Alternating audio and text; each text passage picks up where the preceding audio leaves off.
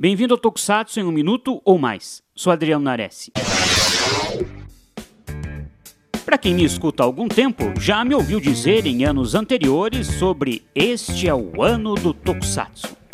Como todo ano parece o ano do Tokusatsu, e que bom, então eu arrisco dizer que estamos na década do Tokusatsu. E talvez 2022 seja o ano do Kamen Rider para nós fãs brasileiros. Além de termos uma excelente série no ar atualmente, o Kamen Rider Revise, nos próximos meses devem começar a desembarcar por aqui alguns riders do catálogo da Sato Company. E segundo um passarinho me contou, é provável que os primeiros sejam o Kamen Rider Kuga e o Kamen Rider Build. Duas excelentes escolhas. Kuga é o pontapé da ressurreição da franquia é como tudo começou do que nós conhecemos no século XXI.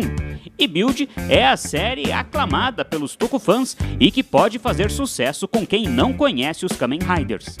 Outra grande novidade é o teaser e os pôsteres do Kamen Rider Black Sun, o remake do amado Sr. Black que chega na nossa primavera pela Amazon Prime Video.